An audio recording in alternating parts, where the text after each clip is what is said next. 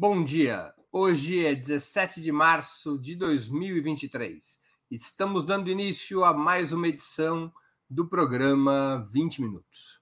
Nosso entrevistado será Renato Freitas.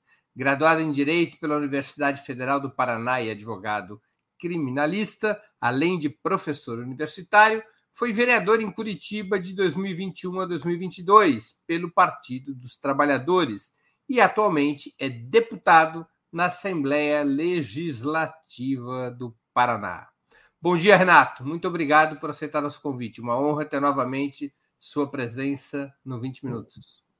Salve, salve, Breno. Bom dia para nós, meu irmão. Satisfação é toda minha e é muito massa regressar aqui, porque aquelas outras entrevistas foram momentos assim marcantes na minha vida, me senti à vontade, falei coisas que não tinha falado em outros canais de, de comunicação, e quando a gente fala aquilo que está dentro da gente, a gente conhece a nós mesmos um pouco mais. Então, que ela foi uma oportunidade para isso também. É nós, Breno. Bora lá. Renato, na última vez que você esteve aqui no programa, teu mandato de vereador tinha sido cassado pela Câmara Municipal de Curitiba e a decisão suspensa por uma liminar da Justiça. E agora você é deputado estadual. Qual foi o desdobramento daquela situação? O que aconteceu até você chegar aí na Assembleia Legislativa? Só para lembrar a nossa audiência, o Renato liderou, em 5 de fevereiro de 2022, uma manifestação de repúdio ao assassinato do congolês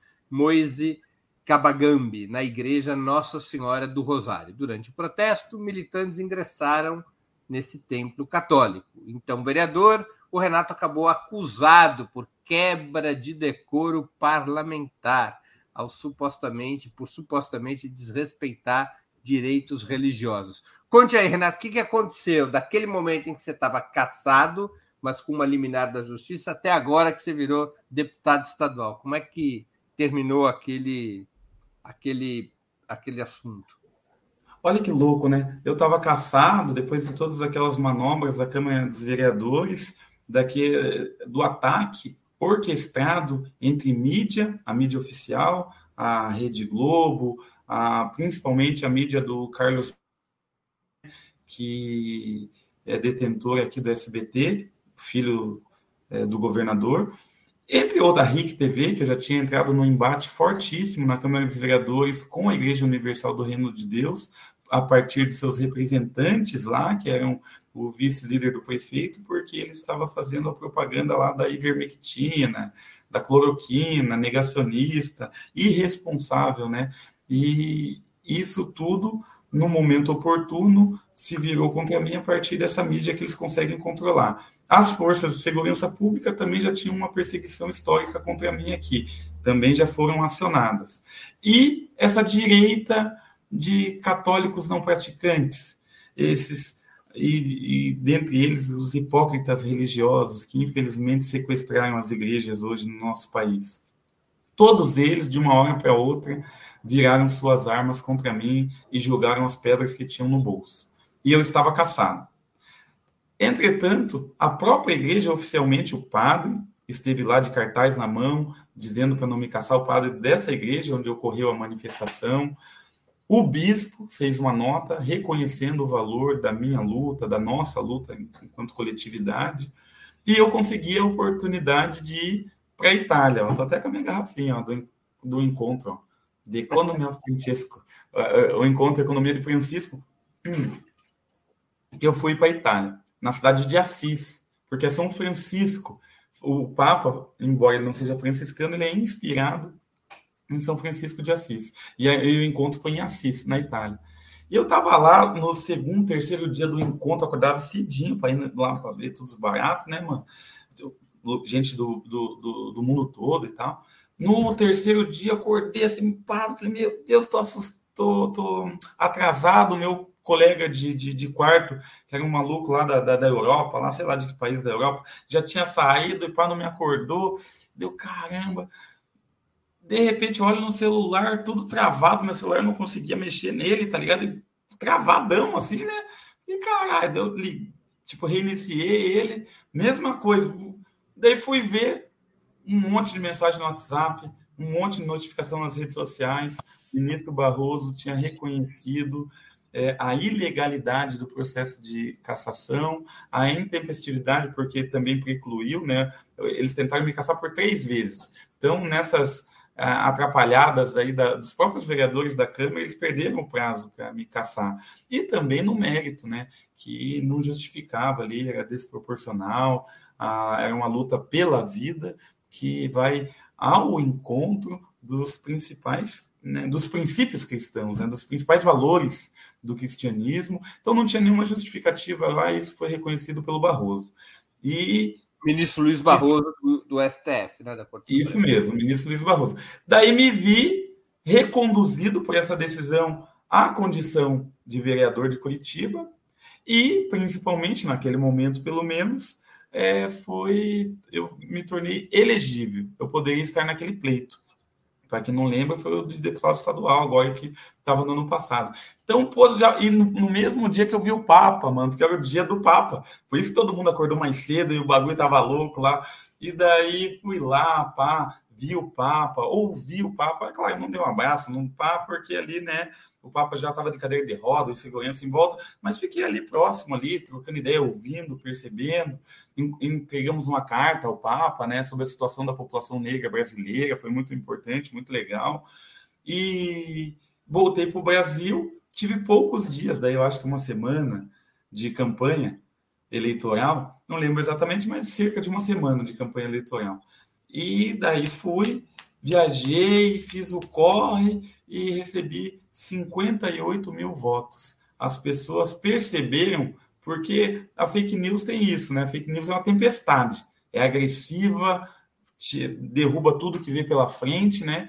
Mas o, a verdade é o sol. Independentemente do tamanho da tempestade ou da, da, das nuvens né, densas que podem, é, sei lá, sugerir uma escuridão permanente para aquele que cai numa tristeza profunda, numa depressão, a verdade é que a, o sol sempre está lá, né? E, e, conforme as pessoas foram percebendo, opa, não tinha missa, a invasão da missa, não, opa, não tinha missa, está comprovado. Então isso é fake news.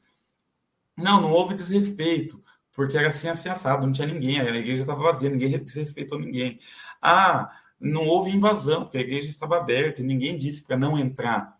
Então não houve nenhum tipo de nenhum obstáculo foi rompido, ultrapassado, nem nada. Então foi uma entrada para fazer uma espécie de homilia ali, que é uma interpretação nossa também como cristão da Bíblia a partir da valorização das vidas negras. E isso foi pontuado. O Estado do Paraná é, soube cada vez mais dessa verdade, dessa realidade, e isso daí refletiu nas urnas. E hoje eu estou aqui como deputado estadual eleito, e em dois anos a minha vida virou assim fui eleito vereador e deputado num período de dois anos. Antes disso, eu estava morando num cortiço ali no bairro Alto com a minha mãezinha, quatro casas no barraco. O cara da primeira, tomara que ele não esteja assistindo isso, mas a verdade tem que ser dito. O cara da primeira casa era muito louco, vend... usava uma droga, se até vendia, é... brigava com a mulher dele, deu um soco uma vez no carro lá, nossa, saiu um pedaço da carne assim, e queria queimar o carro, a filhinha vindo junto, agrediu a mulher, uma coisa feia. A casa de trás era um jovem que só fazia festa o dia todo, bicho velho, vindo do interior do Paraná para trabalhar e estudar aqui, não estava nem aí com nada. A terceira casa, que era uma menorzinha, que é uma família de pessoas muito simples, aí de Lene e, e o pessoal ali, né? E bem evangélico, todo dia leitura da Bíblia, todo dia cantos, sabe? Aquela coisa bem fechada. E a nossa é, casa, a quarta casa lá nos fundos, que a gente né, morava ali na Vilinha do Chaves e estava enfrentando algumas privações. E olha só, né, em dois anos eu tenho hoje condição de ser, de governar o Estado. Né? Como é que anda a sua relação com a Igreja Católica e os demais grupos religiosos depois dos acontecimentos do ano passado? Louco, né? Muito louco. Porque eu sempre fui cristão, só que eu nunca fui para a igreja. Eu sou cristão, mas para falar a real, eu não sou batizado, tá ligado, Breno? Minha mãe não batizou. Ela falou: ó, quando vocês crescerem, vocês veem o que vocês querem. E o que eu quis, o que eu me tive como referência, né, foi a, a, a caminhada de Jesus, os ensinamentos, e isso sempre me guiou na minha, na minha, nas comunidades, nos caminhos que eu trilhei, tá ligado, Breno? Mas nunca tinha ido em igreja. nunca tinha ido numa missa, nunca tinha ido nada dessas fitas. A primeira missa, entre aspas, que eu fui foi essa que eles falam que invadiu, mas não tinha missa. Né? E depois disso, os meus laços com a igreja, eles se fortaleceram a ponto de hoje eu é, ser convidado por padres para trocar ideia, para ouvir as homilias, as homilias, para estar, por exemplo, junto ao Padre Júlio, que é um grande amigo meu hoje, também um, uma inspiração para mim nos projetos dele, ao Frei Davi, junto aí do CAFO e as ações. E eu sempre e aí eu percebi duas coisas. A primeira que eu já sabia, a fé sem obra, ela é morta. Ela é por hipocrisia. Aquilo que se diz e não se faz não tem sentido. Como diz o Karl Marx, que fez aniversário há pouco tempo atrás, né? A prática é o critério da verdade. E eu percebi nessas pessoas que praticam, ou seja, os que não são hipócritas. E, aí, exaltando a figura aí, fazendo homenagem ao Padre Júlio Frei Davi, por exemplo. E outra coisa que eu percebi é o nível de sacrifício que envolve o cristianismo, né? O doar, o se doar para a coletividade, o se enxergar como parte de um corpo maior, em que hoje você está numa condição, amanhã você está em outra.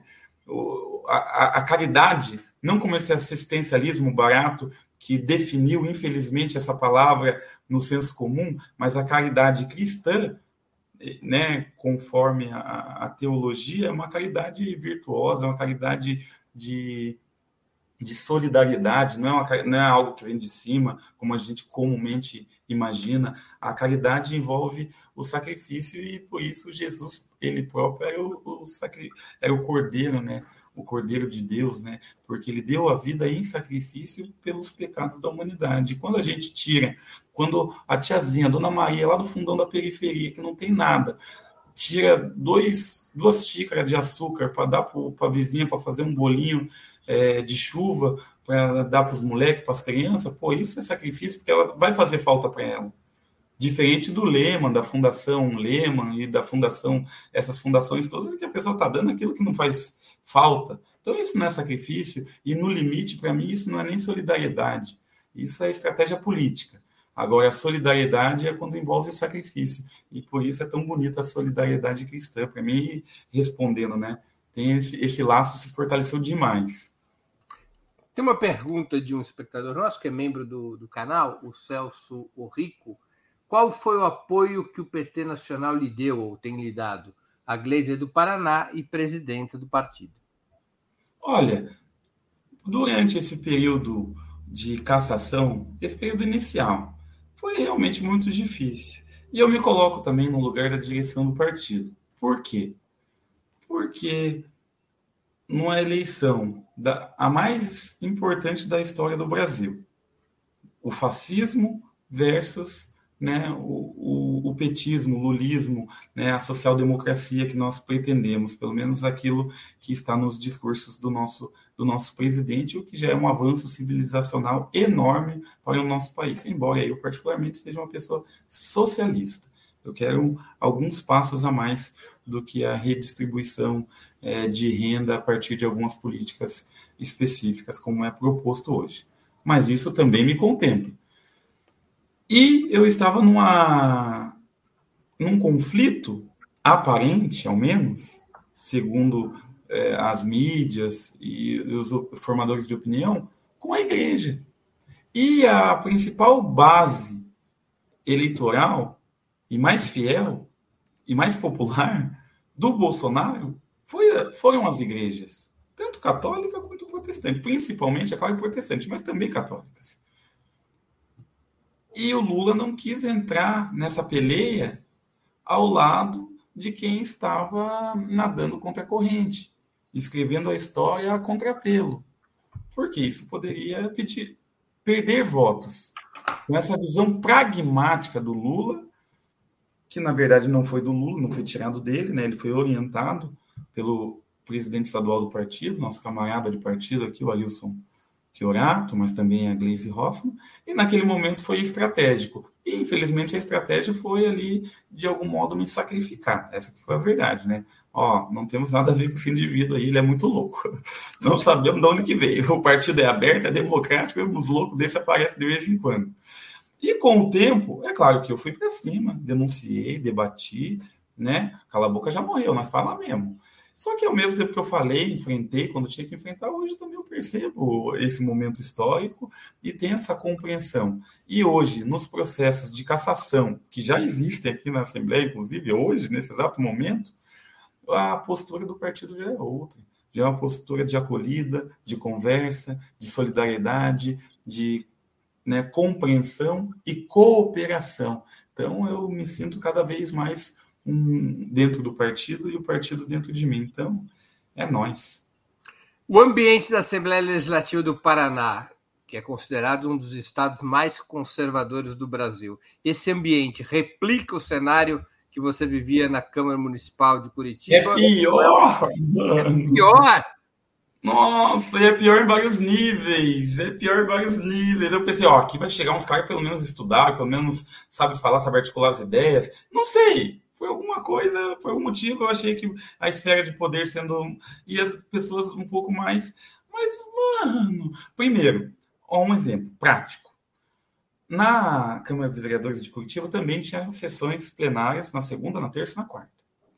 Portanto, no final da quarta, ou mesmo na quinta, a gente já tinha acesso à pauta para trabalhar na quinta, na sexta, eventualmente no sábado e domingo, para chegar na segunda-feira, qualificado para o debate, levantar os dados, ter lido o projeto. Muitos projetos vêm aqui com 100, 150 artigos. Então, né? Lá ainda existia essa possibilidade de você atuar. Aqui, é, aqui, aqui, Breno, é um bagulho muito louco. Porque, ó, você veio e fez a sessão segunda. Você vai pegar a pauta da segunda às oito da noite, da terça às oito da noite. E você vai poder. Ela vem formatada, tudo certinho, às nove. Eu recebo ou da bancada do PT às dez, onze.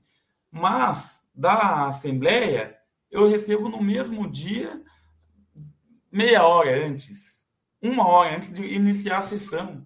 Então é meio que para inglês ver. E o pior, lá os espaços para debate toda hora eram todo mundo debatia. Essa é verdade. A grande maioria só replicando o que o prefeito queria, reproduzindo o que o prefeito queria. Mas ainda assim era uma fala. Aqui não. Aqui todo mundo faz questão de não falar, acabar a sessão rápido, os votos já estão dados, o teatro já está posto, fecha as cortinas e vai todo mundo para casa. E não tem é, um compromisso algum com a publicização dos atos. Quantos? Lá você tem ideia, por exemplo, pelo site, quantos funcionários tem? Cada vereador tem sete funcionários, sete é, assessores. Aqui, mano, se você fizer essa pergunta, você é perseguido, irmão. Faça essa pergunta. Quantas pessoas trabalham aqui? Opa, o quê? O que você está querendo? Como assim? Olha o caso dos diários secretos. Os caras desvilha desviaram mais de 500 milhões de reais em servidores comissionados, funcionários comissionados que não vinham trabalhar e que os diários de public, né, em que publica a nomeação desses fulanos eram secretos. Não foi lá, ó, tá sendo nomeado, não, é secreto. Caso dos diários secretos. Mano, aqui a corrupção é muito mais violenta e o local é interdito o debate. O local não é propício para nenhum tipo de debate. E o pior de tudo, as ameaças são mais sérias aqui, né? São você está falando que vida. já tem processo de cassação contra você? Um tem um processo de cassação já contra mim, um procedimento, um procedimento ainda não foi para a comissão de ética, mas já iniciou o procedimento que é a representação de um fulano aí contra mim. E o pior desse processo é que, como eu falei, ele já coloca a minha vida em risco, para que as pessoas saibam o que ocorreu. Eu, na minha segunda, terceira fala, a primeira eu falei lá de, de, das big techs e da ignorância das pessoas que querem acabar com o ensino médio e querem idiotizar a população para continuarem nos dominando. Na segunda fala, eu falei da, da máfia do transporte público, que ainda existe aqui em Curitiba, que foi nomeado lá no final da década de 50 por uma, pelo Ney Braga e os de, demais militares, aí, pessoas vinculadas à ditadura militar, sem licitação, e desde aquela época, da década de 50 até 2023, a mesma família Gulim domina sem licitação. A única vez que fez licitação foi condenada por licitação fraudulenta. Mas prescreveu porque eles interpuseram muitos recursos e prescreveu. A terceira fala aí que eu queria chegar foi sobre os dados do GAECO. O GAECO é, disse que mostrou, né, que foram assassinadas em trocas, em supostas trocas de tiro, 488 pessoas no ano passado. Dessas 488, 483 foi a polícia militar que matou. E daí eu fui lá e falei: olha, a polícia militar é uma polícia que deveria salvaguardar a vida, mas num cenário de guerra como esse, o objetivo está sendo exatamente o oposto. Segundo, quem garante como é feita a, a, a, investigação para saber se realmente essas pessoas todas atentaram contra a vida desses policiais.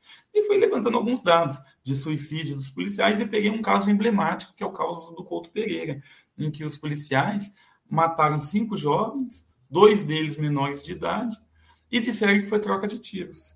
Dias depois, um, alguns comércios disponibilizaram para a mídia diretamente a filmagem dos cinco meninos de joelhos, algemados, levados para a viatura, para a parte de trás, ali, porta-malas da viatura. Todos presos sem nenhum tipo de. Nenhuma, nenhuma arma foi disparada, nem do policial, nem deles, se é que eles tinham armas.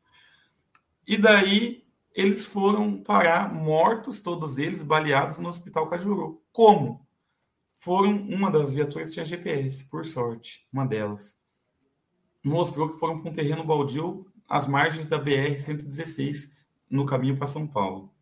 Foram ver as câmeras da concessionária de pedágio, da, da que cuida ali da, da, da, BR, e viram as viaturas pelas câmeras passando. Foi um intervalo de seis minutos para eles entrarem no terreno e saírem com os rapazes, é, com os adolescentes, todos mortos.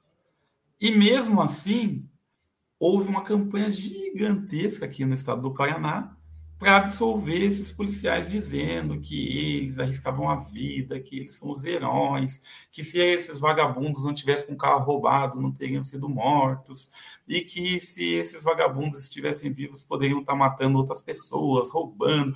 Sabe, houve uma campanha fascista muito forte, a ponto, primeiro, deles serem absolvidos no tribunal do júri, foram todos fardados, muitos dos colegas, e foram vários, vários, centenas de policiais. Eles, que eram 13, os acusados, e a Associação dos Amigos dos Policiais. Não pode sindicalizar, mas formam essas associações paralelas que funcionam como sindicatos. E o pior de tudo, eles, é claro, intimidaram o corpo de jurado, e o pior de tudo, no, além de serem absolvidos, o que já é absurdo, eles foram homenageados aqui na Assembleia Legislativa do Paraná homenageados. Os deputados quiseram aproveitar e surfar na onda de popularidade que eles construíram a, a partir dessa campanha de absolvição deles e homenagearam eles. E eu falei aqui que os policiais que deixam uma, um jovem de joelho, algemado, e atiram na nuca desse jovem, ou seja, os policiais desse caso, eram assassinos, covardes e serviçais do mal. E continua afirmando, para mim, obviamente é isso. Né? E aí abriram uma representação contra você na Assembleia. E daí o policial militar, aquele, Tenente Coronel Hudson, aquele que apareceu dizendo que estava prevaricando, esse, esse fulano, que apareceu dizendo que estava prevaricando numa manifestação contra os golpistas, porque ele estava lá orientando a melhor forma deles ocuparem as vias sem eles também terem que retirá-los. E ele diz na frente das câmeras: Ó, oh, tô até prevaricando aqui, mas ó, tamo junto, é isso aí e tal. Ele foi premiado, virou secretário de Segurança Pública do Estado do Paraná. Já, já, conta... eu, eu perdi alguma coisa. Ele teve na né, intentona de 8 de janeiro em Brasília? Não, não, ele, ele, foi, ele é o chefe da Polícia Militar, ele é o número um da Polícia Militar aqui uhum. no Paraná. Uhum. E houve aquela ordem do STF. Ah, aqui, e ele não queria. Então ele instruiu, em frente às câmeras, os manifestantes golpistas a ocuparem de modo, aqui no Paraná, a ocuparem as estradas de modo a não precisar de uma intervenção e nem de saírem de lá de fato. Ele compôs com os golpistas e mostrou que ele era cúmplice. E ele fala que ele mesmo estava prevaricando. E por conta disso, ele foi alçado ao posto de secretário de Segurança Pública. E ele, depois da minha fala, fez um, um requerimento pedindo a minha punição para a comissão de ética, a minha cassação. Mas alegando depois, o quê? Alegando que eu quebrei o decoro por falar que policiais militares eram assassinos, covardes e serviçais do mal, e ele deu a entender que eu generalizei e disse que todos eram. E o pior que isso, Breno, daí sim que é a situação difícil, porque eu acho que ele não vai prosperar a denúncia dele. Mas o pior de tudo é que ele jogou em todos os grupos da Polícia Militar do Estado do Paraná e já veio uma enxurrada de ameaças à minha vida por conta de alguns policiais aí absolutamente psicopatas e isso daí me colocou numa situação em que eu tive já que mudar de casa, já tive que tomar algumas medidas urgentes para resguardar minha integridade física. Então ele me colocou numa situação muito difícil aqui, sabe, Breno? Renato, muitos são os que criticam os partidos de esquerda, especialmente o PT, que é o seu partido, por excessiva institucionalização, por ter se afastado dos territórios e até por só dar as caras na base quando é época eleitoral. Como é que você organiza o seu mandato para não reproduzir esse problema? Para você não virar mais um de paletó e gravata que só aparece nos bairros na hora de pedir voto. Da hora, da hora. Isso é fundamental, isso é fundamental. O que eu, eu só me candidatei a primeira vez lá em 2016 a vereador, porque o coletivo a qual eu faço parte, e também sou um dos fundadores, que é o Núcleo Periférico, esse coletivo. O coletivo que atuava, chama Núcleo Periférico. Núcleo Periférico, porque o partido era organizado, a época, pessoal, era organizado em núcleos mas não tinha núcleo da saúde, núcleo não sei o que, mas não tinha nenhum núcleo de fato do povo, da periferia. a gente falou, então vou fazer um núcleo da periferia. Mas é, isso ainda é quando você estava no PSOL, é isso? No PSOL, 2016. E fizemos esse núcleo, esse movimento. E daí a gente começou a atuar com regularização fundiária, áreas de ocupação irregular, saneamento básico, é, equipamentos e, e serviços públicos fundamentais e contra a violência policial. E sempre com a ideia antirracista, porque a maioria das pessoas eram e ainda são negras. Ocorre que o partido aqui foi fundado nos corredores da universidade, tinha esse, esse, esse vanguardismo elitista, entre aspas, assim, é foda, mas é entre aspas, não sem aspas, né, porque é verdade. E eu tive lá, né, eu posso dizer, eu tive lá, colhia, eu fui do PT antes. As pessoas do PT que me levaram, porque eu cheguei na universidade em 2004, curso de Ciências Sociais, as pessoas, ó, oh, PT, PT, eu falei, demorou, eu sempre votei em PT, minha mãe sempre foi PT, é nós, PT é nós. E eu fui do PT. Só que as próprias pessoas que me trouxeram para o PT também saíram do PT, porque era da universidade. E daí fizeram o pessoal. E daí a gente foi se destacando do pessoal, porque o pessoal se sentia mais à vontade na universidade mesmo, assim. E daí a gente acabou saindo, inclusive, do pessoal, né? E fomos para o PT. E a gente virou um, um, um um movimento de base autônomo. E nessa base.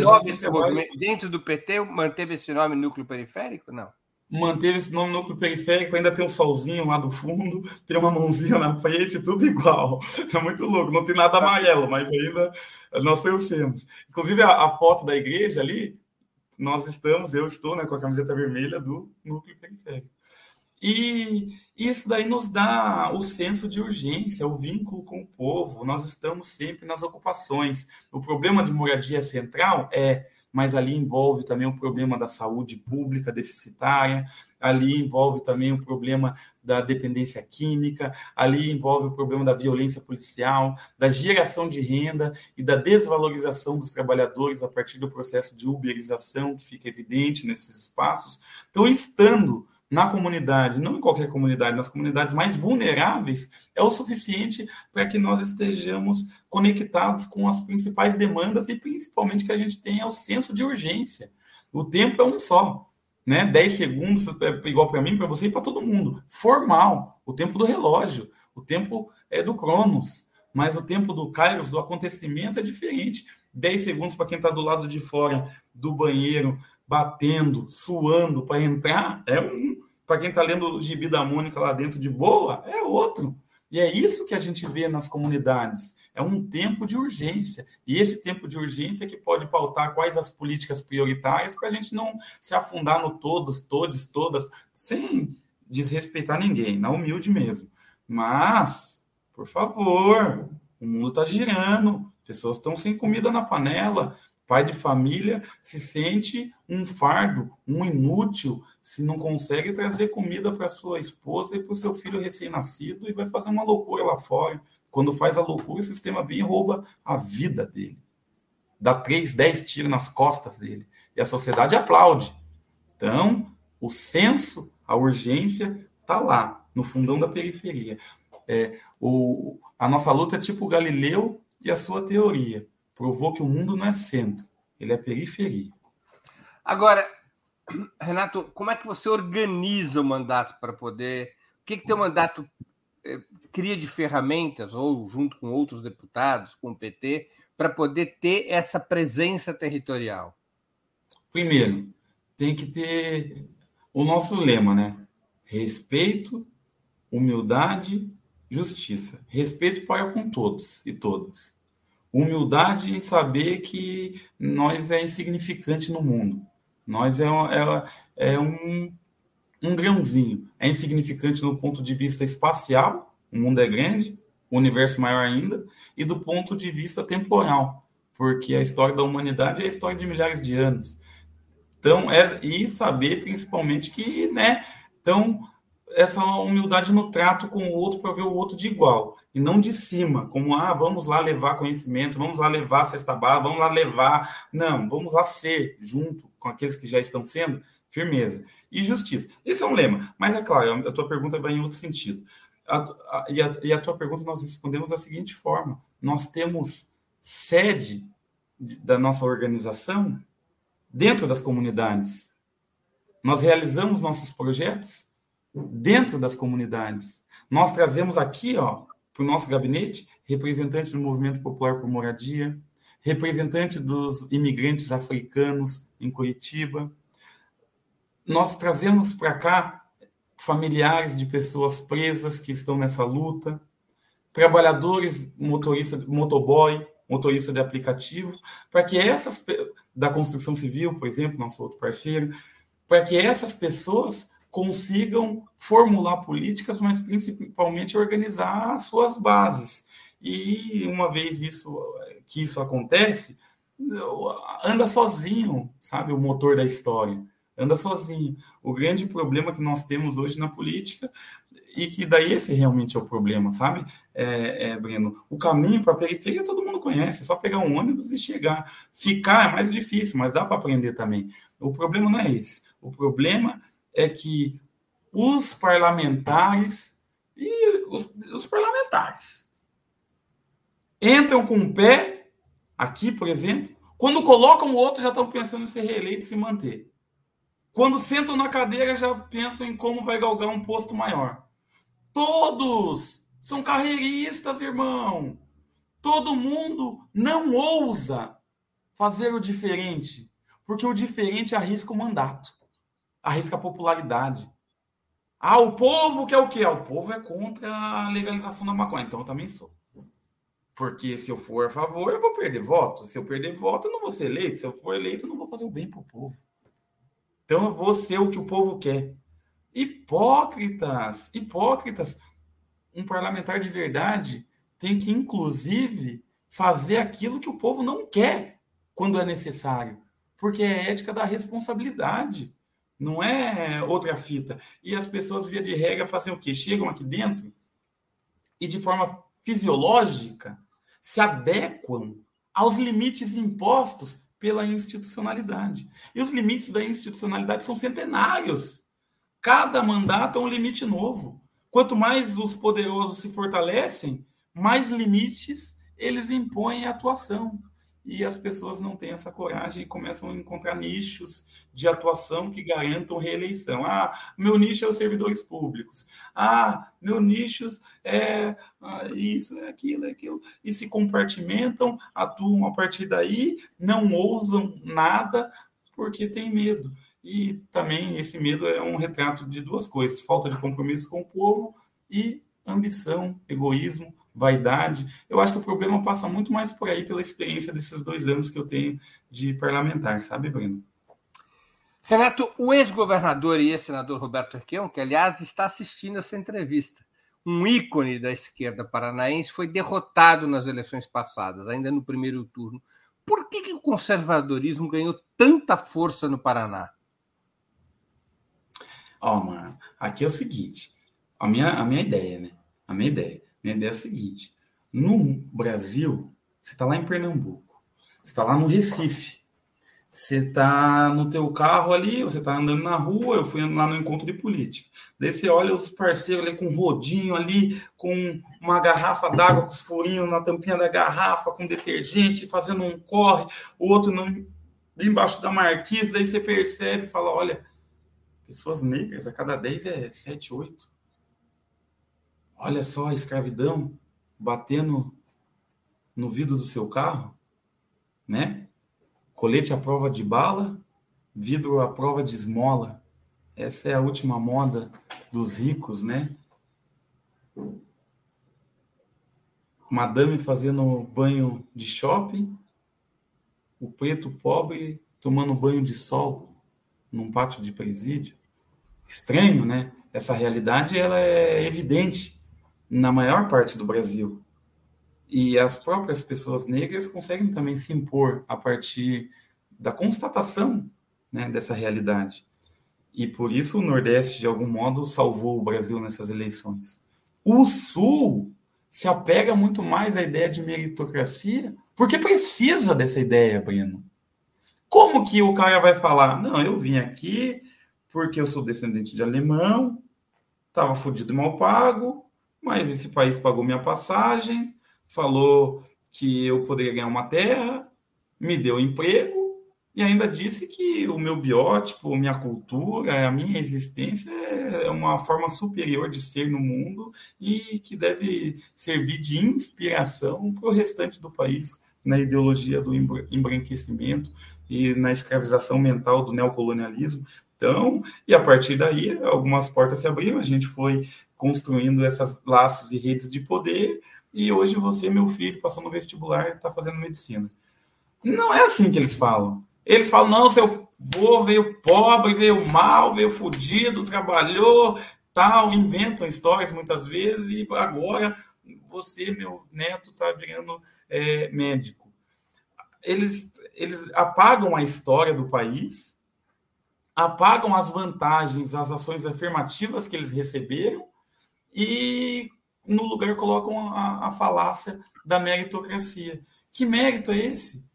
É, e, e perto de nós, que mérito que tem eles nós que trabalhamos sem salário, que construímos literalmente o país. Então, começa nisso, meritocracia. Segundo, a, a, meritocracia como um instrumento do racismo, né? Porque daí é você falar, ó, tá vendo essa gente? Qual que é o outro lado da meritocracia que ninguém fala? O primeiro lado, beleza. Não, brilhante, esforçado, inteligente, criativo, e isso tudo gerou riqueza e ele teve mérito. Olha, bonito esse, esse lado da moeda. Então, vamos virar o outro lado da moeda?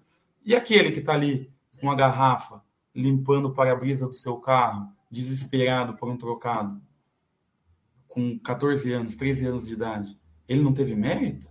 Ele não é criativo?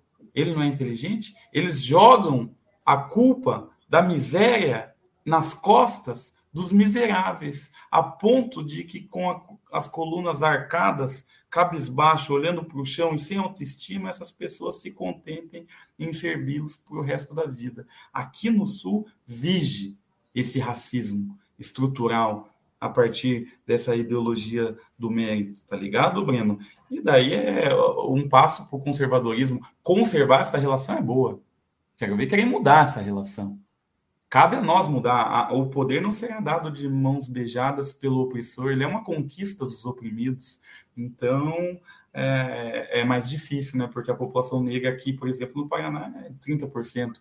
Curitiba, a cidade de Curitiba é 25%, por exemplo. Então fica muito mais difícil e eles abraçam o conservadorismo com muito mais facilidade, porque atende aos interesses deles. Né? Antes de continuarmos, eu queria pedir que vocês contribuam financeiramente com a Opera Mundi. Há seis formas de fazê-lo. A primeira é assinatura solidária em nosso site, operamundi.com.br apoio. A segunda é se tornando membro pagante em nosso canal no YouTube. Basta clicar em Seja Membro e escolher um valor no nosso cardápio de opções. A terceira forma é contribuindo agora mesmo com o Super Chat. A quarta, contribuindo com o Super Sticker. A quinta, através da ferramenta Valeu, valeu demais quando assistirem aos nossos, aos nossos programas gravados. E a sexta forma de contribuição é através do Pix. Nossa chave no Pix é apoia.operamundi.com.br. Vou repetir. Nossa chave no Pix é apoia.operamundi.com.br. O jornalismo de Opera Mundi, comprometido em colocar a verdade acima de tudo, depende do apoio dos seus leitores e espectadores para se manter e se desenvolver. Escolha uma dessas seis formas de contribuição, ou mais de uma, e se engaje na batalha democrática pelo fortalecimento da imprensa independente. Também informo que estamos oferecendo um incrível brinde para todos os assinantes do site e membros pagantes do canal de Opera Mundi no YouTube. Membros e assinantes antigos ou novos quem já for assinante ou membro ou vier a se tornar, terá acesso exclusivo ao curso Contando Histórias, PT 43 anos de luta, elaborado e apresentado pelo historiador Walter Pomar. São seis episódios absolutamente imperdíveis em uma coprodução entre Ópera Mundi e a ELAP, Escola Latino-Americana de História e Política. Portanto, faça já sua assinatura, torne-se membro pagante em nosso canal no YouTube e você terá acesso a esse brinde, a este curso em seis episódios, PT 43 anos de luta. Renato, como é que você avalia esses primeiros 75 dias do governo Lula? Olha, difícil, né?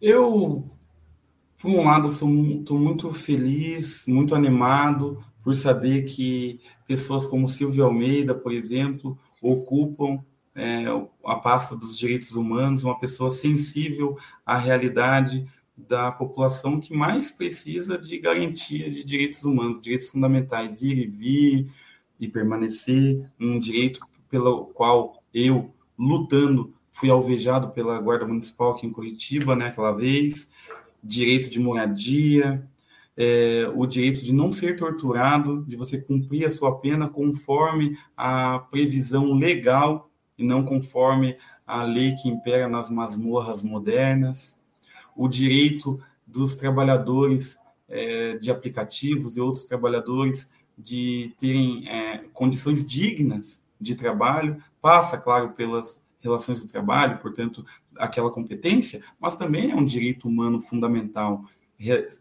se relacionar com a natureza, produzir riqueza seu, e seus meios de sustento de forma digna, né?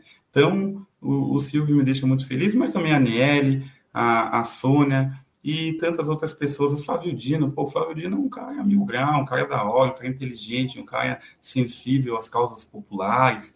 Então, acho que a gente tem uma equipe muito boa. Por outro lado, tem lá o ministro das Telecomunicações, tem os, aqueles militares, tem uma gente aí que só está fazendo peso, né? E que é fruto dessa composição para que foi a composição para eleger a frente, né? A grande frente para eleger o governo Lula e então isso é expressão disso, né? Então, a, na verdade é isso, é contraditório, né? Eu acredito que nos termos em que estamos, as mudanças seriam muito tímidas, para falar bem a verdade, seriam muito tímidas.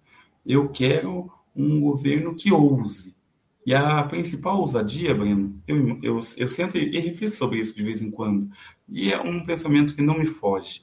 Dos países do G20, aqueles que têm poder de veto são aqueles que têm a bomba atômica, a força. força das armas. Em última instância, é essa força que determina a soberania dos povos e o domínio de uma classe sobre a outra, por exemplo. Do, da perspectiva interna de um país, também o país pode ter várias finalidades, já nos disse Max Weber, né? Pode ser teológico, teocrático, pode ser laico, pode ser capitalista, pode ser socialista, pode ser um monte de coisa. Mas o Estado é, na verdade, definido pelos seus meios. Quais os meios do Estado moderno? O monopólio legítimo da violência, da força, da violência, das armas. Se o Estado ele é caracterizado, o principal traço dele é o monopólio da violência, da força, e nós que exercemos nosso poder direta ou indiretamente a partir de um representante, e esse representante delega essa força para as forças policiais, as armas para as forças policiais. Quando esse representante perde o controle das forças policiais, não é só ele que está perdendo, é o povo, porque ele é representante do povo, é o povo. E quando o povo perde o controle sobre a força, ele pode ser refém dessa força, que é o que hoje acontece no Brasil. Perde a soberania. O Brasil está perdendo aos poucos a sua soberania para dentro do próprio país, para as forças militares, para as polícias militares, sobretudo. O bolsonarismo foi mais um movimento de polícias militares, acredito eu, do que de exército. Tá ligado, Breno? Então, nós precisamos de uma reforma radical na instituição militar, uma desmilitarização. E para quem está nos assistindo, desmilitarizar não é retirar a arma do policial, nem o, o colete, nem nada do gênero, não enfrentar bandido, nada a ver, nada a ver. Isso daí é colocar na tua cabeça o, por exemplo, a polícia dos Estados Unidos é desmilitarizada, embora tenha armas e armas avançadíssimas e para combater lá o que os crimes que eles é, têm como prioridade. E no mundo todo, poucos países no mundo têm uma polícia militarizada. E a nossa polícia ela é resquício da guarda real, da política de controle da população negra e pobre. Tudo isso tem que ser questionado. Não tem como. Tem um, um para terminar, tem um, essa resposta. Tem um, um documentário que é magnífico, que fala sobre isso, que é Notícias de uma Guerra Particular. Fica a indicação também desse documentário, Notícias de uma Guerra Particular. Nesse documentário, o, o cara fala bem assim. Do Oi, João Moreira, o documentário é do João Moreira Salles. Isso, e Katia Lund, se não me engano. Exatamente, os dois. É, e nas entrevistas, ele fala pro policial uma fita e o policial fala bem assim: Mano, tanto faz quem vai ser o governador, quem vai ser o prefeito, quem vai ser o próximo, se é esquerda, se é direita. Aqui já morreu muitos aqui dos nossos. Já morreu mais ainda deles lá. Aqui é Israel e Palestina. Aqui é uma guerra particular. É isso que ele fala. Por isso o nome do documentário, Notícias de uma Guerra Particular. Ele fala aqui a guerra é particular, é nós contra eles, independentemente da política que vai ser imposta. O que ele está querendo dizer é que a autonomia das forças de segurança pública chegaram a tal ponto que elas decretaram, assim como os morros, fincaram a bandeira e decretaram soberania própria. O que, que é o morro que não entra a polícia? É uma bandeira fincada dizendo que é nosso território. Aqui não é Brasil exatamente, aqui é nosso território e o que a gente determinar que seja, pode ser também, inclusive, Brasil, pode ser samba, pode ser tudo. Mas, e as polícias fizeram o mesmo, e institucionalizaram essa forma de agir a partir das milícias, para militares, milícias, uma nova proposta de soberania que não envolve a legalidade do Estado. O Brasil não enfrentou isso ainda, e ainda não ouvi né, das, das competências, das atribuições, das pastas, das pessoas que estão delegadas para essa função, uma proposta de mudança significativa, sequer de comunicação, de abrir esse debate para que a população compreenda melhor o porquê ela se torna refém de polícias como a do Espírito Santo, que fez aquela greve absurda em que morreu centenas de pessoas em um mês e os familiares, a associação de amigos da Polícia Militar estavam lá na frente. Aí eles não saíam do batalhão porque, ah, porque tinha meia dúzia de familiares deles lá na frente. Olha, isso é um absurdo. Renato, tem uma pergunta, na verdade, duas perguntas de espectadores nossos. é, você responda como achar melhor. Sobre um dos temas você já se referiu. O Caê Cavalcante, que é membro do canal, ele pergunta: Renato, em entrevista recente, o ministro Flávio Dino afirmou que não há projeto nenhum sobre alterar as PMs nos estados, nenhum plano de desmilitarização. É uma falha do PT? Eu também vou agregar à pergunta do CAE uma resposta que o ministro Flávio Dino me deu numa entrevista recente, é, dizendo que a, o encarceramento em massa no Brasil não tem a ver com a lei de drogas aprovadas em 2006. Quem que falou isso? O ministro Flávio Dino. Que não falou que a lei de drogas de 2006 não tem a ver com o encarceramento? Que não tem a ver com o encarceramento. Eita. É... O homem é bom, gosto dele, mas viajou na maionese. e uma outra, uma outra questão do Ronald Juvenir Mendes, que é novo membro do canal e contribuiu também com o Superchat, ele pergunta o que você espera do Pronace 2? Então você tem que Bom, falar agora desmilitarização, que não há planos para alterar as PMs, que não seria a lei de drogas a responsável pelo encarceramento em massa, e o que você acha do Pronace 2?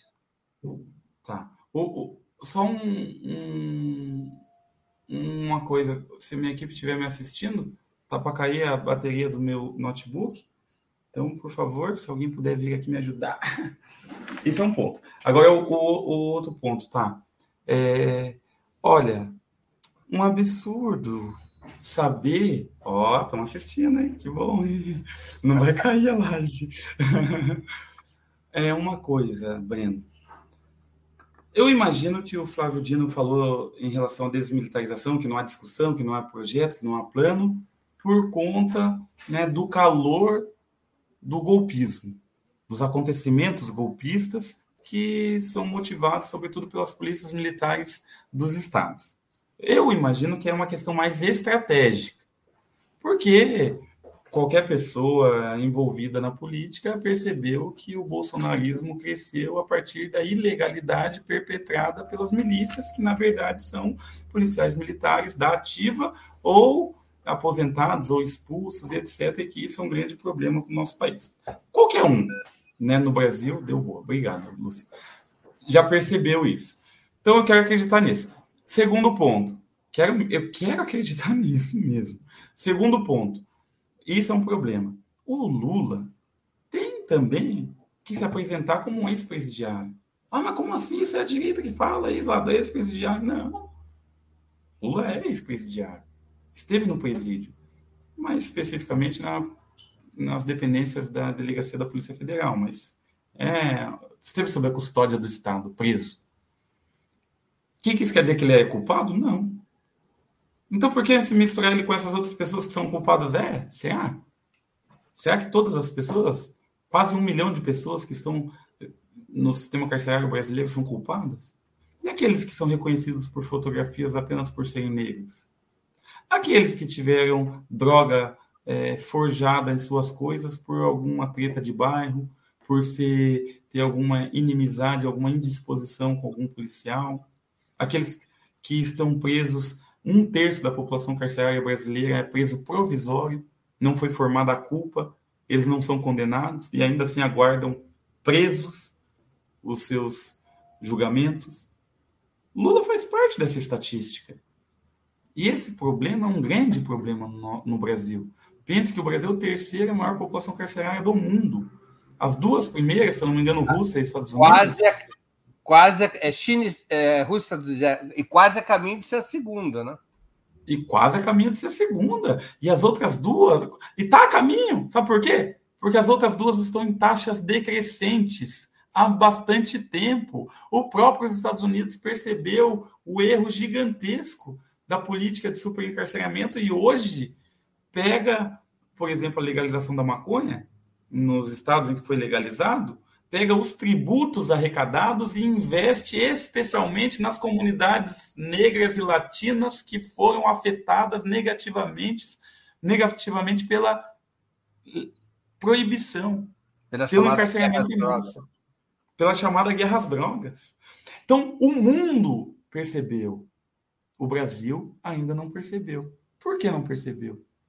Porque as pessoas que são presas são exclusivamente pobres e majoritariamente negras. Vidas descartáveis para o sistema e para a tradição política brasileira. Nós temos que romper com essa tradição. Temos que olhar para essas prisões e agir com mais justiça. Sabe por quê? E quando eu digo agir com justiça, não é, ah, não, Renato defende vagabundo, defende bandido. Mano, para, não, nada a ver. Tá escrito lá, tem que ser preso, então prende. Ah, então faz. Mas faz de acordo com a lei, cidadão. Por que, que você quer prender uma pessoa em nome da lei? Mas quando ela está presa, daí você fala, ah, não, a lei não tem valor, a lei, deixa a lei de lado, vamos fazer do nosso jeito. Que hipocrisia é essa? A maior demanda da população carcerária brasileira hoje é que seja aplicada a lei de execuções penais. A lei, os presos são mais legalistas do que o judiciário, do que os políticos e muito mais do que a população. Então, tem que ser chamada na responsa. É, é antipopular. Fazer o quê, irmão? Você é político. Você não é populista. Você não é. O que, que você quer ser? Né? Jesus, que foi Jesus, aí no final das contas foi apedrejado, linchado, cuspido, vaiado e crucificado. Se você quer fazer o certo, você vai estar tá nadando contra a correnteza. Volto a dizer: carreirismo, fisiologismo. Então fica a crítica. Lula tem que encampar essa luta. Ao meu ver, quem sou eu também, né? Mas é o que eu estou pensando, o que eu estou falando e o que estou sendo entrevistado. O, o outro ponto é qual? Qual que é da fita do Pronas mesmo? Que eu não lembro o programa. É, que... que você espera do Pronas 2, que é um programa que acabou de ser lançado pelo Ministério da Justiça. Olha, mano, eu tô meio por fora do Pronas 2, para te falar bem a verdade. Se você me der as diretrizes aí, mas eu tô meio por não, fora não, dessa fita. Tem, teria que detalhar. É, Renato, deixa eu te perguntar uma outra questão. Você acha que a luta antirracista ganhou maior peso programático e mais destaque na agenda de esquerda e do governo, com a indicação de Silvio Almeida para ministro dos Direitos Humanos, de Aniele Franco para a pasta de igualdade racial e de Margarete Menezes para a cultura? Ganhou, com certeza, ganhou. As pessoas têm uma ponte. Eu tenho uma ponte. Eu quero ir para Brasília, a primeira pessoa que eu penso em falar é o Silvio Almeida. Então, e isso, isso já representa muita coisa para nós, porque quem entende dos nossos problemas somos nós mesmos. Né?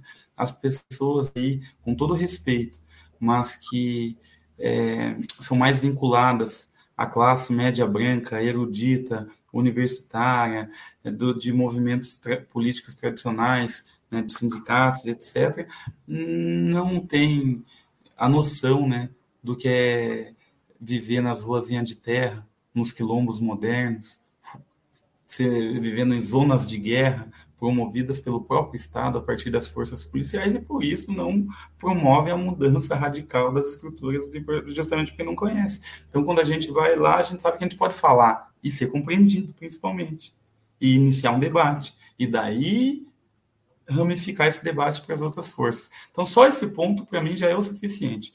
Mas, um, agora falando sobre isso, né, independentemente dos ministros e das ministras, uma coisa que eu acho que é um problema gravíssimo que tem que ser enfrentado pelo PT e na figura das nossas grandes lideranças negras do PT que temos hoje é a forma liberal, identitária, superficial fragmentária que a Rede Globo vem pautando o debate de gênero, de raça e de sexualidade. Olha, isso é um ultraje. Eu diria que isso é um crime contra nós negros. O primeiro crime da Rede Globo foi novela Senhora do Destino. Por exemplo, foi vários, mas por exemplo, Senhora do Destino além da ideologia do mérito, né? Mulher, solteira, mãe, que vem lá do sertão nordestino, com um monte de filho, vai para São Paulo e vira dona de uma rede de material de construção fica rica. A do Carmo. Isso é um absurdo por si. Mas um núcleo pobre da novela que sempre teve. No núcleo pobre da novela, o que nós vemos? Um homem negro, se não me engano, é cigano, o vulgo dele, né, a estigmatização também dos ciganos, né? Mas um homem negro do morro que acabou de sair da cadeia, que é agressivo, que não respeita os filhos, que já quer bater e ameaçar a mulher, que já toma uma cajibrina, já fica muito louco. ele é detentor de todos os vícios e o coitado não se identifica com nenhuma das virtudes. Ele, de um lado. Do outro lado está quem? O taxista. Português, branco, que salva a família do negão, que vai lá e fica com a mulher dele, que é negra, que educa os filhos dele, que são negros. Isso é a visão da Casa Grande Senzala. Isso é a visão da mulher negra estuprada pelo homem branco e o homem negro sendo relegado, banido, visto como bandido e andando em bando e sendo criminalizado como capoeira, como vadio, como tantas outras coisas. Esse é o primeiro crime da Rede Globo. O segundo crime da Rede Globo, Breno, é quando ela se arrepende, ela se arrepende de ter deixado o bolsonarismo crescer o fascismo crescer. Porque o liberal, quando é colocado né, em choque, sob ameaça, é encurralado, ele vira o quê? Vira um fascista. Todos nós sabemos isso, isso faz parte da história. E a Rede Globo virou fascista sem perceber. A novela Força do Querer é um grande exemplo disso. Eu digo novela porque é a formação de opinião popular. Né? Os formadores, de, os intelectuais orgânicos da burguesia, ao meu ver, são principalmente não é o Reinaldo Azevedo, não, é não sei quem, não sei quem. São os autores de novela.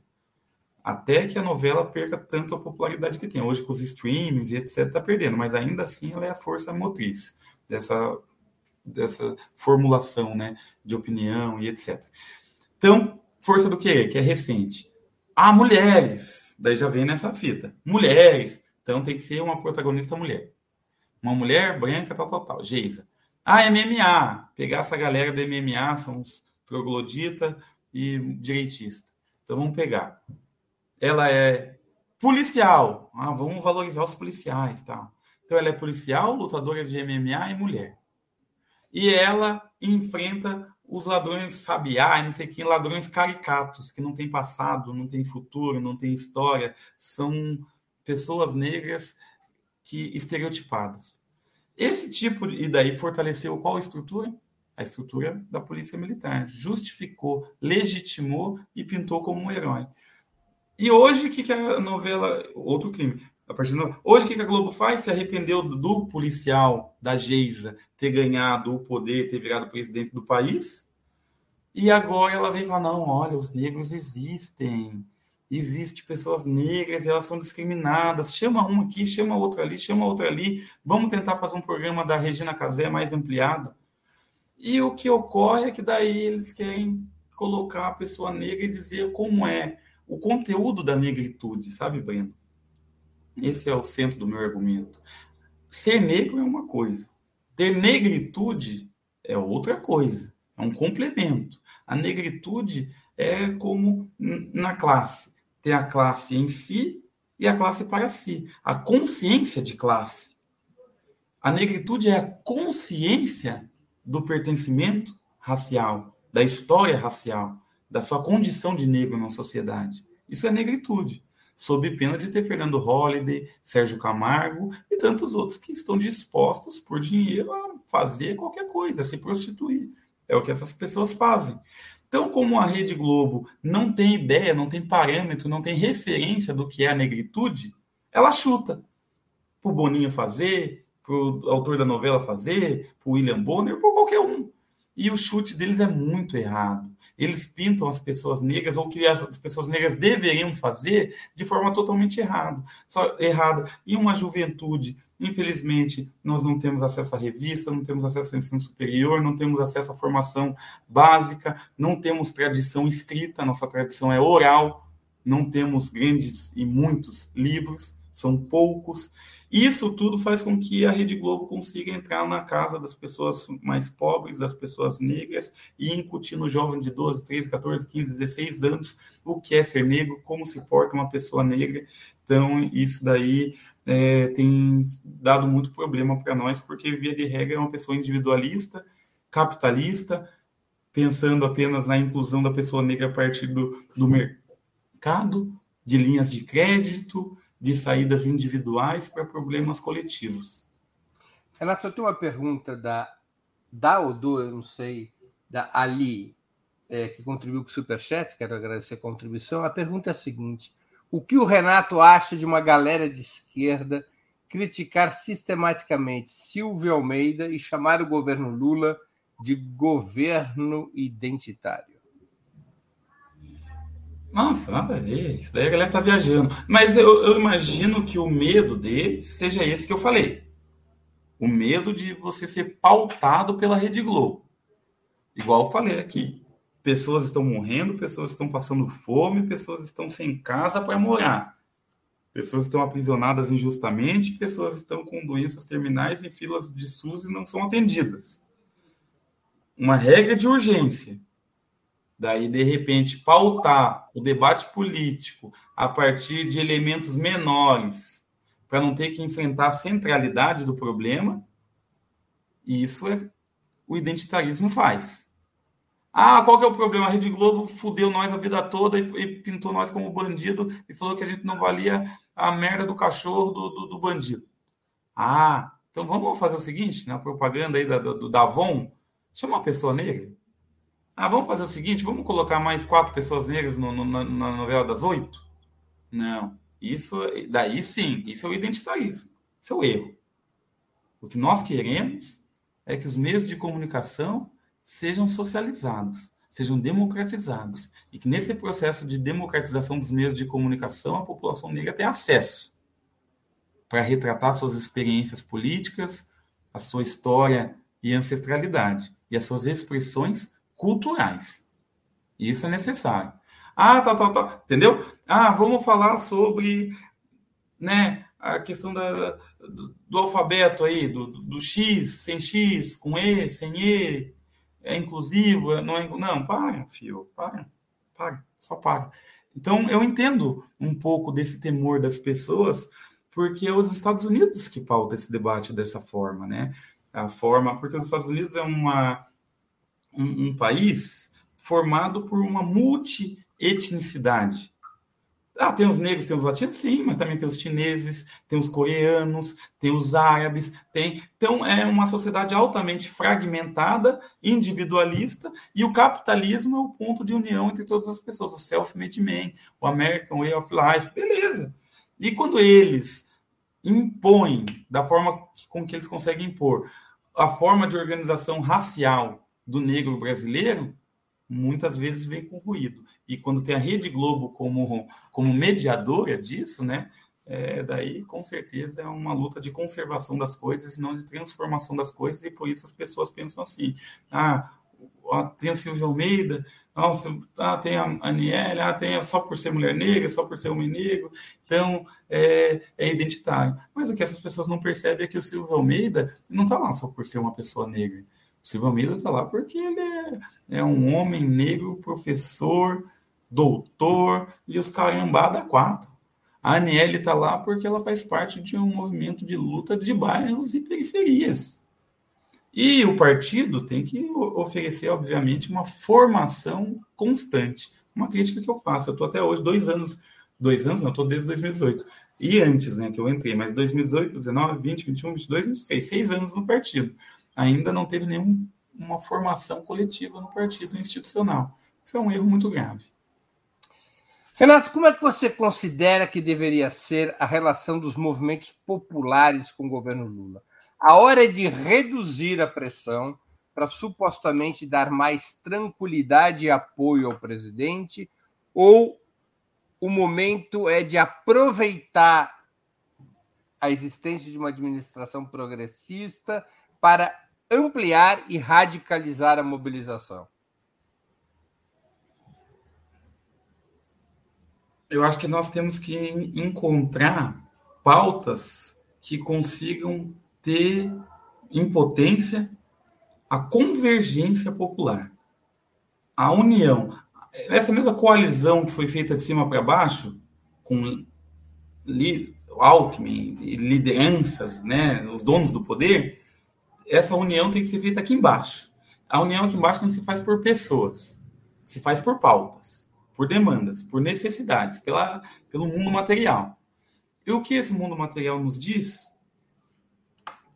Nos diz, para mim, por exemplo, que a luta por moradia num país que nunca fez reforma agrária, que a luta por moradia num país que teve a lei de terras em 1850, e 1850 que preparou a abolição em 1888 para que as pessoas negras não tivessem acesso à terra só por título e não por posse, ou seja, relegou ao nada a exclusão absoluta, e que os resquícios dessa política, nós vemos os reflexos, nós vemos até não é nem resquício, é reflexo, nós vemos até hoje, quando nós vamos para a comunidade, percebemos Primeiro, que as lideranças da luta por moradia são mulheres.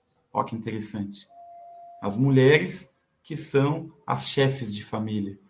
Segundo, uma grande maioria de mulheres negras, por conta dessa história que nós sabemos. Terceiro, as mulheres que são lideranças, que conseguem tratar a luta das mulheres, portanto, a luta das pessoas negras, portanto, também conseguem lutar por condições de trabalho e de remuneração. Olha que ponto de convergência brilhante, Breno. Olha que coisa, né, que genuína, que luta genuína é essa em que nós encontramos e, e, e nos imunizamos contra a Rede Globo e o liberalismo. Ah, você quer lutar pela pauta de nós negros? Ah, então vem aqui. Vamos lutar para que a gente tenha terra, tenha dignidade, para que as nossas crianças tenham um lugar para nascer, para que os nossos mais velhos tenham um lugar para descansar, para que a gente não precise se humilhar para o patrão por qualquer salário, porque precisamos sempre sobreviver, nem que seja limpando a sola do sapato do patrão. Então, esse para mim é um dos grandes pontos. Tem outros também, claro. Eu aposto particularmente nesse daí, e desse daí a gente tira a violência policial, porque a área de ocupação irregular sofre muita violência policial. A partir desse daí, a gente luta contra os subempregos, a uberização, serviços fundamentais de saúde, educação, etc., passam pela questão territorial de moradia. Então, é, é, a receita não é muito difícil. Igual eu falei, o ônibus para ir para a periferia é só pagar passagem. Agora, o querer é outros 500. Renato, uma última pergunta de mérito. A gente está se aproximando do final. Como é que você se define ideologicamente?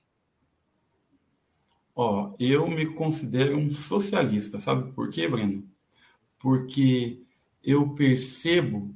Porque está na moda, se me desculpe, está na moda é, nas entrevistas que eu tenho feito, as pessoas se reivindicarem, várias pessoas da sua geração como sociais-democratas. Por isso que eu te pergunto.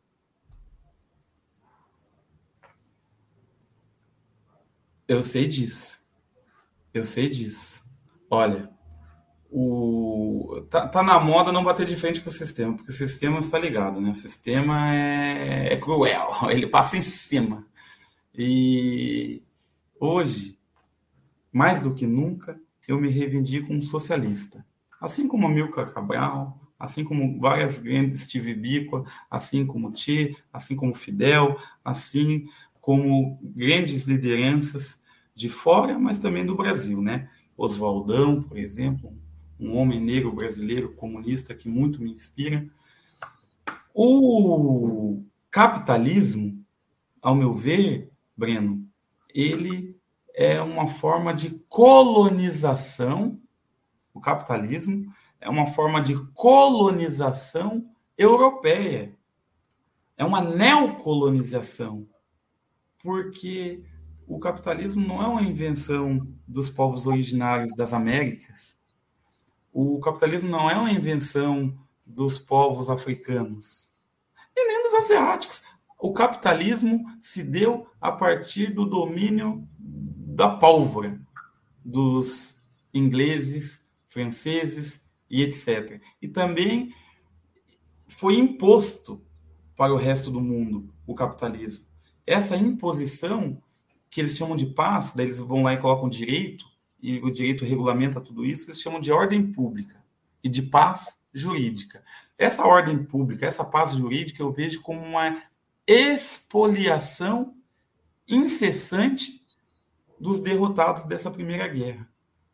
Quando, para quem não sabe, o espólio é quando o soldado romano destruía os bárbaros, conforme eles chamavam, entravam, tudo que ele quisesse ele poderia pegar, ele poderia roubar desse que foi derrotado na guerra. Esse é o espólio de guerra. Ainda hoje ocorre isso. Quando o velho da van subremunera a operadora de caixa e o direito vem e diz que ele, velho podre, decrépito da van, está em pé de igualdade com essa operadora de caixa para o direito, o direito sabe que há ali uma desigualdade gigantesca e gritante, mas essa imposição da igualdade formal é, na verdade, para escamotear uma relação de expoliação. Então, eu me considero um capitalista, um, desculpe, um socialista, porque eu acredito que no capitalismo não há superação do racismo. Muito bem.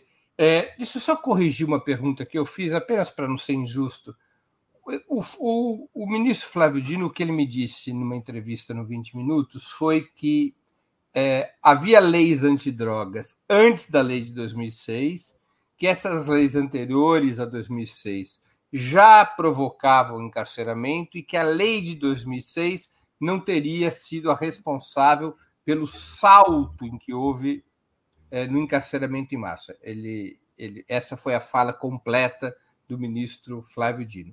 Renato, nós estamos chegando ao fim da nossa conversa e eu queria fazer duas perguntas que eu sempre faço aos nossos convidados. Antes, antes desculpa, Breno, antes, Fala. desculpa, mas nosso querido, respeitado e gente boa Flávio Dino tem que ver as estatísticas das mulheres encarceradas. Ele vai perceber que 70%, 80% muitas vezes, dependendo da unidade federativa, por, cento das, das mulheres estão presas por tráfico em quantidade muito pequena. Fato que não ocorria antes dessa lei de 2006. Então, para as mulheres em especial, essa lei foi muito, muito violenta e muito encarceradora. Só para dar um exemplo. Muito bem. Deixa aqui te fazer duas perguntas, então, que eu sempre faço aos nossos convidados e convidadas antes das despedidas. A primeira pergunta: qual livro você gostaria de sugerir aos nossos espectadores? E a segunda: qual filme ou série poderia indicar a quem nos acompanha? Livro que eu estou lendo. O livro do professor Ricardo Oliveira, lá da UFPR, que é na teia do nepotismo. Esse livro é, é foda. Esse livro é munição. É munição para quem quer estar tá na batalha mesmo pela justiça. É, na teia, é na teia do nepotismo. Sociologia das relações né, de parentesco e poder político no Paraná e no Brasil. Esse livro, Na Teia do Nepotismo, ele, ele faz uma genealogia, uma história das famílias nobres portuguesas e etc. E dessa história, e quais as famílias que se perpetuam desde aquela época, da colonização mesmo, até os dias de hoje, no poder no estado do Paraná e no Brasil, porque esses casamentos de, de no, da nobreza, né? O nobre de um lugar, o nobre de outro, o nobre de outro, então acabou se espraiando, né? Mas principalmente no estado do Paraná. Esse livro é muito massa para você saber exatamente a correlação de forças e o grau de continuidade, de conservadorismo do estado do Paraná. Livro brilhante. Filme e série. Mano, filme eu, eu vi uma notícia muito da hora que vai sair o Alto da Compadecida 2, né? O Alto da Compadecida 2. Então fui lá e já assisti o Alto da Compadecida de novo porque esse filme aí eu não canso de assistir e me lembra meu, meu irmão, meu saudoso e amado irmão. Das poucas vezes que a gente tinha a oportunidade de rir juntos, de estar junto ali, é, foi assistindo esse filme aí. Alguma série? Ah, eu tô assistindo aquela The Wire, tá ligado? The, The Wire. Wire. É um, uma série da hora, mano da hora, dos Estados Unidos lá, não trabalha muito com estereótipo, tem um enredo complexo. Fica aí também a. a Na HBO, né? É. Eu tenho baixado, tenho tudo no, no, no HD, mas eu acho que é HBO. Renato, eu queria agradecer muito pelo seu tempo e por essa conversa sempre tão interessante e polêmica. Muito obrigado por ter aceito mais uma vez um convite nosso. É nós, Breno. Tamo junto. Eu que agradeço. Boa sorte. Também agradeço a todos e todas que assistiram a esse programa, em especial aqueles e aquelas que puderam fazer contribuições financeiras ao nosso site e ao canal de Ópera Mundi no YouTube. Sem vocês, nosso trabalho não seria possível e não faria sentido. Um grande abraço a todos e a todas.